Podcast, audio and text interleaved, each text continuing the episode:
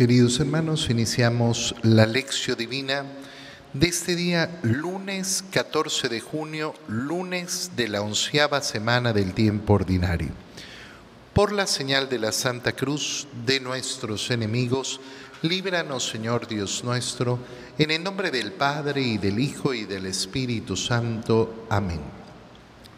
Señor mío y Dios mío, creo firmemente que estás aquí, que me ves, que me oyes. Te adoro con profunda reverencia. Te pido perdón de mis pecados y gracia para hacer con fruto este tiempo de lección divina. Madre mía Inmaculada, San José, mi Padre y Señor, Ángel de mi guarda, interceded por mí. Continuando hoy con la lectura de la segunda carta del apóstol San Pablo a los Corintios, leemos el capítulo 6, versículos 1 al 10. Hermanos, como colaboradores que somos de Dios, los exhortamos a no echar su gracia en saco roto, porque el Señor dice, en el tiempo favorable te escuché y en el día de la salvación te socorrí. Pues bien, ahora es el tiempo favorable, ahora es el día de la salvación. A nadie damos motivo de escándalo para que no se burlen de nuestro ministerio. Al contrario, continuamente damos pruebas de que somos servidores de Dios con todo lo que soportamos, sufrimientos, necesidades y angustias, golpes, cárceles y motines, cansancio, noches de no dormir y días de no comer. Procedemos con pureza, sabiduría, paciencia y amabilidad, con la fuerza del Espíritu Santo y amor sincero, con palabras de verdad y con el poder de Dios. Luchamos con las armas de la justicia, tanto para atacar como para defendernos, en medio de la honra y de la deshonra, de la buena y de la mala fama.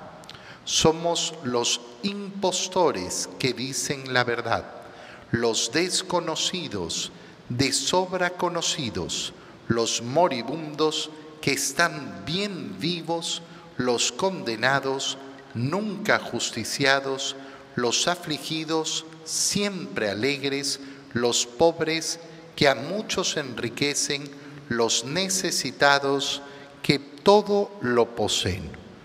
Palabra de Dios. En esta parte de esta segunda carta del apóstol San Pablo a los Corintios, ¿qué está haciendo San Pablo? está diciéndoles simplemente de qué se trata el cristianismo. El cristianismo se trata de dar testimonio de Cristo. Si una persona quiere vivir el cristianismo, si una persona efectivamente dice amar a Dios y tener a Jesucristo como su Salvador, haber reconocido que Jesús es el verdadero Hijo de Dios, el Verbo de Dios hecho hombre, aquel Dios que se ha hecho hombre para venir a ofrecernos la salvación, bueno, mi vida tiene que convertirse en un testimonio para el Señor. No hay otra forma de vivir el cristianismo.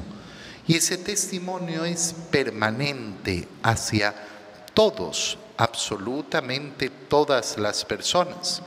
Como colaboradores que somos de Dios, los exhortamos a no echar su gracia en saco roto, a no desperdiciar la gracia de Dios, aprovechar la gracia de Dios, porque el Señor lo ha dicho, en el tiempo favorable te escuché y en el día de la salvación te socorrí. Bueno, dice San Pablo, este es el día favorable, este es el día de la salvación. Este es el primer testimonio que tenemos que dar, que nosotros no echamos en saco roto la gracia de Dios, que lo aprovechamos todo. ¿Qué es lo que tenemos que aprovechar? Bueno, en primer lugar tenemos que aprovechar cada día de nuestra vida. Cada día, cada hora y cada minuto de nuestra vida. Esa es la primera gracia que nos da el Señor. Por eso al levantarnos en la mañana, lo primero que tenemos que hacer es ponernos a los pies del Señor, ofrecer el día al Señor, entregarnos a Él, darle gracias, saber que no es un día más, es un día más que me ha regalado el Señor. Y si me lo ha regalado el Señor, no lo voy a desperdiciar, no voy a echar en saco roto lo que me ha dado el Señor. Voy a aprovechar además todas las gracias del Señor. Qué bonito es tener el corazón siempre anhelante de aprovechar. Un pesimista, bueno, un pesimista, ¿qué es lo que hace? Un pesimista lo único que ve es lo malo lo único que ve es lo malo. Lo único que hace es ver lo que le falta. Es que no tengo esto, es que no tengo lo otro, es que no me, no, me han tratado bien, es que no me han hecho esto, es que no me han... Y aquel que vive en Cristo, en cambio, abre los ojos para aprovechar todo lo que tiene, todo, absolutamente todo lo que tiene todo momento y toda circunstancia. Y eso significa, lógicamente, saber aprovechar toda circunstancia y todo momento también para dar ese testimonio de que yo vivo por el Señor, de que yo vivo entregado al Señor. Y en ese sentido es que nos dirigimos hacia los demás, como lo explica San Pablo. A nadie damos motivo de escándalo para que no se burlen de nuestro ministerio. No le damos motivo de escándalo. Si yo soy un testigo de Cristo, si yo tengo que dar testimonio de Cristo al mundo, lógicamente no puedo dar escándalo a los demás. No puedo ser en primer lugar una persona llena de temores. No puedo ser una persona que se está peleando con todos. No, puedo ser una persona que todo, eh, todo el que se acerca recibe algún maltrato. No, tengo que ser efectivamente aquel que da verdadero testimonio de que Cristo vive. Nosotros sabemos perfectamente cómo es inmediata, eh, inmediato el ataque cuando una persona se sabe que es una persona de iglesia. ¿A qué me refiero? No, mi vecina que va a misa todos los domingos y mire lo que me hizo y no sé qué. ¿Cuál es la referencia? Ella que dice que va a misa y sin embargo mire cómo actúa. Él que supuestamente es eh, un hombre que va a misa y míralo cómo se pone a beber y a emborracharse. Lógico que nosotros tenemos que preocuparnos siempre de ese escándalo que podemos producir en las almas. Esta es una gran responsabilidad, sí. Y qué bonito es efectivamente llevar en nuestro ser esa responsabilidad saber que tengo la responsabilidad de mostrar a Cristo en todo. Por eso efectivamente cuido, cuido no solo las acciones que realizo, sino que cuido también las apariencias de mi vida. No porque las apariencias sean lo que determina mi ser, pero son aquellas que reflejan hacia afuera quién soy. No, yo amo mucho al Señor, pero resulta que en mi vocabulario estoy lleno de malas palabras. Que mi vocabulario está lleno de insultos. No, yo, yo, yo, soy, eh, yo soy servidor, yo trabajo en la iglesia incluso, yo soy un catequista, yo estoy en el equipo litúrgico, yo estoy eh, en el equipo no sé qué o en el grupo tal. Pero resulta que eh, cuando llega la hora de criticar, soy el primero en estar criticando a los demás. Pues no, no, no, yo tengo que tener el peso sobre mí de saber que mi vida tiene que testimoniar a Cristo, que yo soy un ministro de Cristo. Y esto no es solo para los sacerdotes, no es solo para las monjitas, no, esto es para todos, absolutamente todos nosotros. Todo bautizado tiene la responsabilidad de dar ese testimonio y de no causar escándalo. Por el contrario, continuamente damos prueba de que somos servidores de Dios. Y aquí San Pablo comienza a enumerar los modos en que dan prueba de ser servidores de Dios, soportando sufrimientos, necesidades y angustias, golpes, cárceles y motines, cansancio, noches de no dormir y días de no comer. ¿Qué está haciendo San Pablo? ¿Se está quejando? No, no se está quejando. Ay, pobre de mí, que tengo que soportar eh, tantos sufrimientos, tantas necesidades, tantas angustias.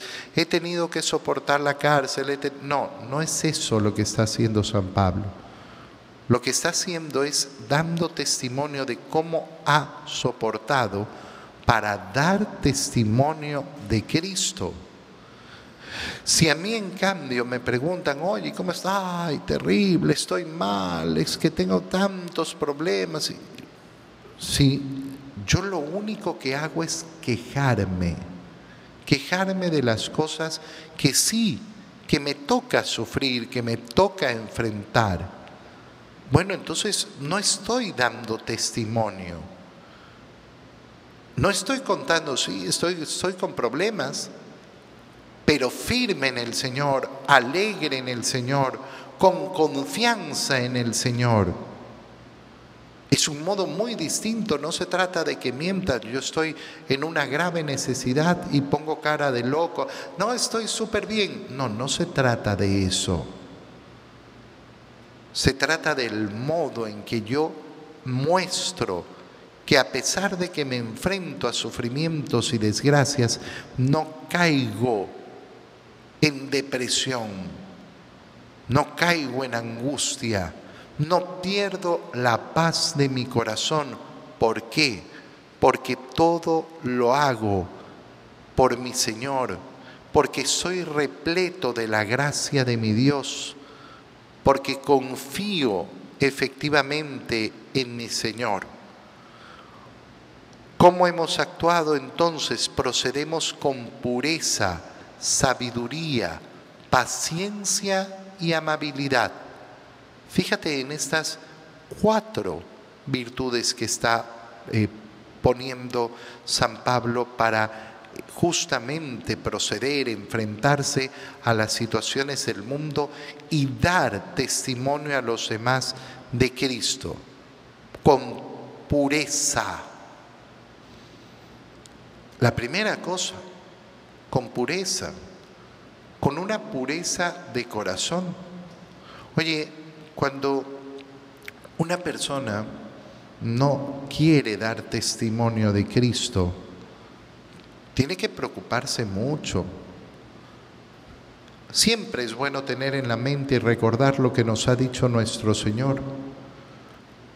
Aquel que da testimonio de mí ante los hombres, yo daré testimonio de él ante el Padre. Pero aquel que me niega delante de los hombres, yo también lo voy a negar delante del Padre.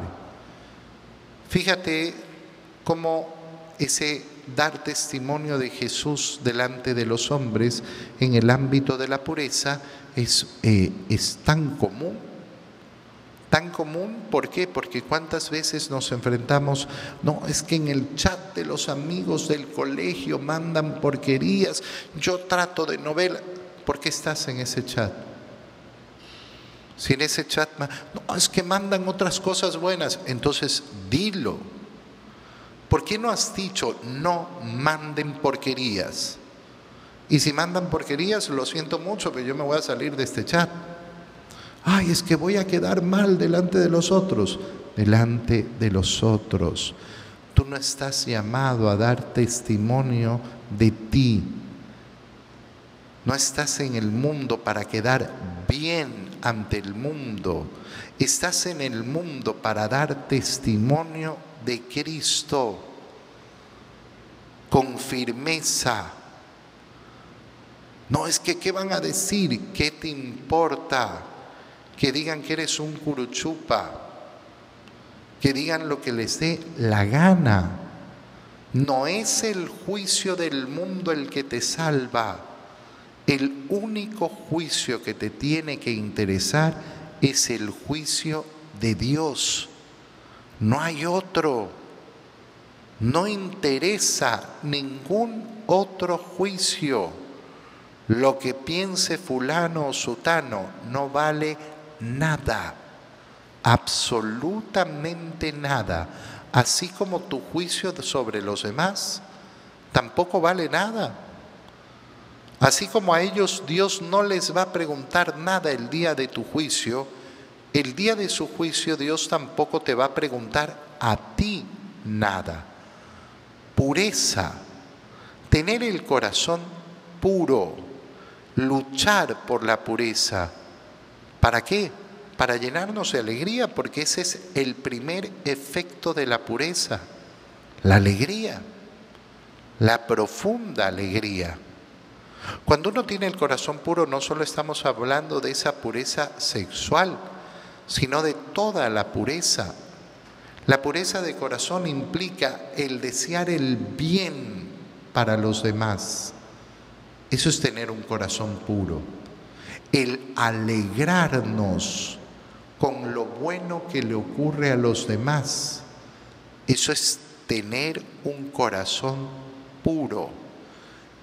Desear, desear verdaderamente el bien para los otros. Sabiduría. ¿Y quién es sabio? La sabiduría está muy relacionada con la virtud de la prudencia. Aquel que es prudente es sabio. La primera manifestación de sabiduría es la prudencia. Y por tanto, eh, ¿qué es lo que hace una persona que quiere vivir la sabiduría? Controlar su boca controlar en primer lugar su boca para no decir lo que no debe decir, para no hablar de más. La sabiduría se manifiesta lógicamente por lo que sale de mi boca. Y yo tengo que tener mucho, mucho control en esa boca. Y por eso es tan importante que ese acto de purificación, esa pureza de corazón, se manifieste lógicamente en una pureza de boca, paciencia. Oye, toda nuestra vida tiene que estar repleta de paciencia y es justamente una de las cosas que el demonio quiere tumbar en este mundo. Todo en este mundo está hoy establecido para que sea inmediato, inmediato. ¿Y sabes qué es lo que hace esa inmediatez? Ese, por ejemplo, te pongo un caso sencillo, ¿no? Es que yo tengo que estar enterado de las noticias cuando ocurren en el minuto, inmediatamente. Bueno, eso es un proceso antinatural en el ser humano. Es un proceso antinatural que nos hace vivir pensando que la naturaleza humana es la inmediatez. Cuando la naturaleza no es inmediata, todo tiene un proceso. Yo quiero ver a este árbol crecer, pues plántalo y espera, porque vas a tener que esperar años, años, para ver la belleza del árbol. No hay en la naturaleza algo creado por Dios para que sea inmediato. No, todo tiene su proceso, todo tiene su tiempo. El único que crea con inmediatez es Dios. La naturaleza creada tiene procesos. Y por eso en la medida que yo vivo en esa naturaleza y no en una fantasía, entonces claro, vivo con paciencia. ¿Por qué? Porque sé que cada cosa tiene su tiempo. Que cada cosa tiene su tiempo. ¿Por qué hay tantos padres hoy en día que tienen problemas profundos con la educación de sus hijos? Porque esperan que la educación sea inmediata. Padre, pero yo ya le dije y le dije y le dije, y le tendrás que seguir diciendo, porque es un niño que está creciendo. No es que yo le digo una vez y el niño entiende y desde ese momento hace tal y como yo le he dicho. No, se llama educación y toma años toma años de esfuerzo y de sacrificio.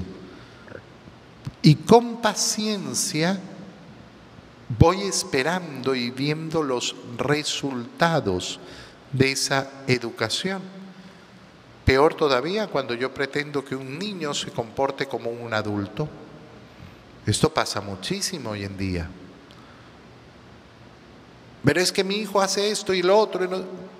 Pero eso es normal en un niño. No, pero yo, yo, espero, niño de tres años, que yo espero que actúe como niño de diez.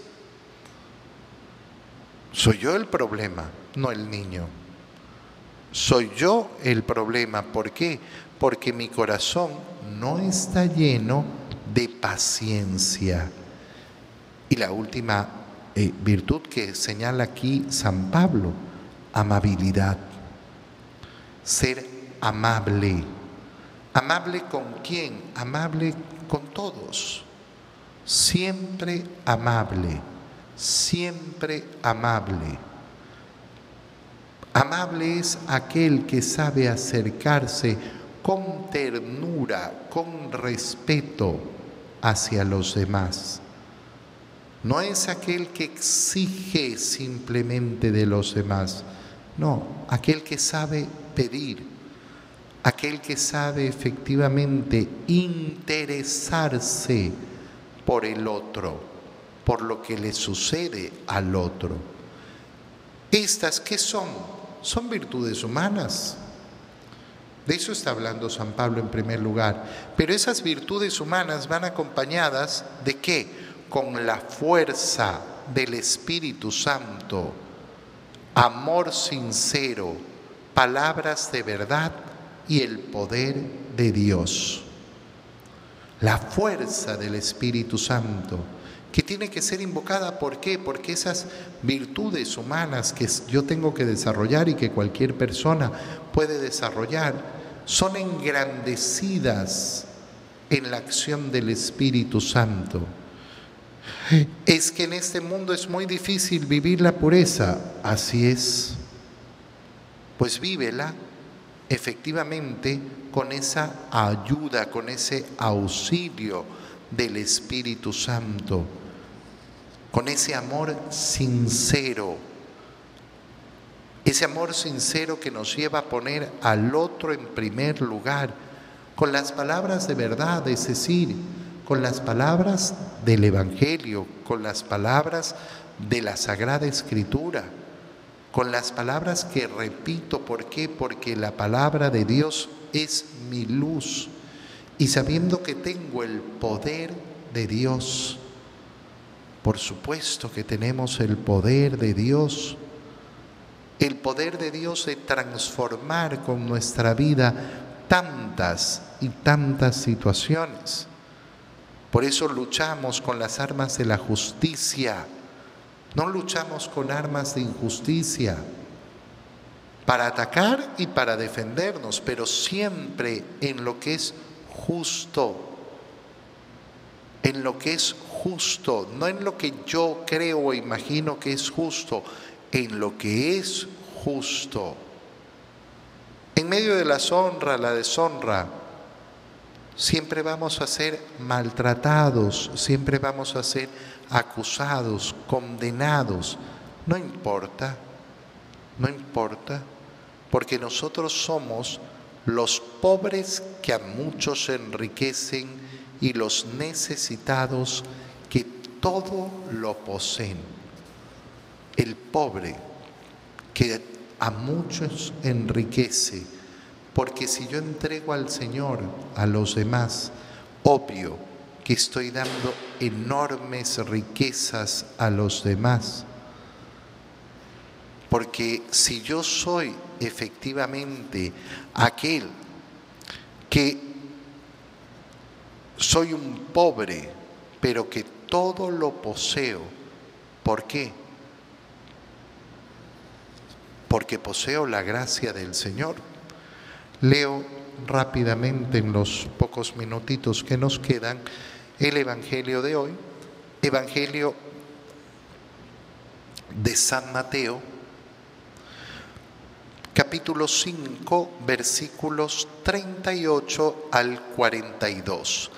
Recordando que estamos dentro de la lectura del Sermón de la Montaña, capítulos 5, 6, 7, 5, 6 y 7 del Evangelio de San Mateo.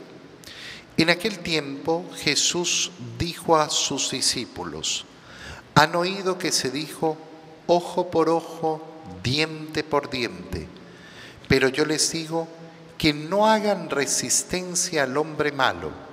Si alguno te golpea en la mejilla derecha, preséntale también la izquierda.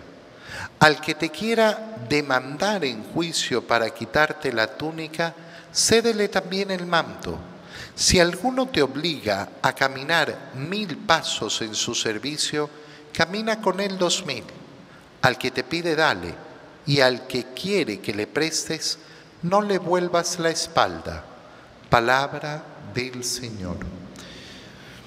Estamos en la parte del Sermón de la Montaña donde el Señor va expresando cómo lleva a plenitud la ley y los profetas. No he venido a abolir, sino a darle plenitud. A ustedes se les dijo, no matarás. Y yo les digo, cuando insultan, cuando desprecian, cuando maltratan, están cometiendo el pecado contra ese mandamiento, el mandamiento de no matar. Y ahora continúa y nos dice, ustedes se les dijo ojo por ojo y diente por diente, es decir, actúa de acuerdo a lo que otros actúan. Y lo que nos ha ofrecido el Señor con estas palabras, entiéndolo bien, es el camino de la gran liberación. La gran liberación. Esta es una de las liberaciones más importantes que tenemos que realizar en nuestra vida. Darme cuenta que yo no puedo actuar de acuerdo a lo que actúan los demás. Esa se llama prisión. No, pero es que el otro, el otro no determina lo que yo haga. Cuando tú vives tu vida siempre pendiente de lo que el otro hizo y respondiendo a lo que el otro hizo y actuando de acuerdo a lo que el otro hizo, ¿cómo vives? Prisionero, prisionero, siendo esclavo del otro. Cuando uno entiende qué es lo que nos está proponiendo el Señor, entonces entendemos la grandeza de sus palabras. Yo les digo que en cambio, si alguno los golpea en la mejilla derecha, preséntale también la izquierda. Pero, pero ¿cómo voy a dejar yo que me golpeen? Preséntale también la izquierda. ¿Qué quiere decir? El otro me pegó, entonces yo le pegué. Entonces eres un esclavo. Eres un esclavo. No, es que me insultó primero, entonces yo lo insulté. Ah, esclavo. Yo actúo de acuerdo a lo que el otro hace. Si el otro me trata bien, yo lo trato bien. Si el otro me trata mal, yo lo trato mal. Entonces, ¿quién eres tú? Nadie. Nadie, un pobre esclavo del otro. Un pobre esclavo del otro. El otro no me determina a mí. No me determina a mí. Pero es que me pegó. Sí. Y yo tengo la libertad de actuar exactamente igual como Él y rebajarme a ese nivel o actuar en la altura de Cristo. Yo tengo la libertad de decidir.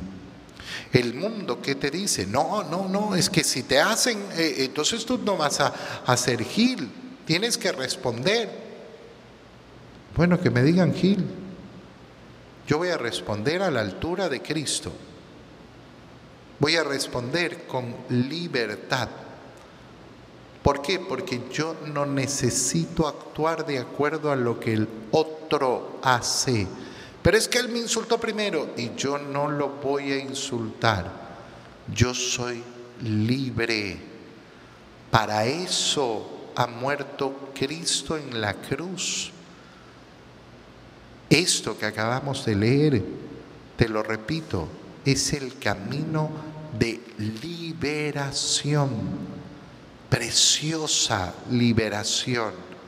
Actúa siempre de acuerdo al juicio de Dios, que no está mirando qué hizo el otro. El otro tendrá que responder a Dios por sus obras. Yo voy a tener que responder a Dios por las mías. Te doy gracias, Dios mío, por los buenos propósitos, afectos e inspiraciones que me has comunicado en este tiempo de lección divina. Te pido ayuda para ponerlos por obra. Madre mía Inmaculada, San José, mi Padre y Señor, Ángel de mi guarda, interceded por mí. María, Madre de la Iglesia, ruega por nosotros. Que tengan todos un feliz día.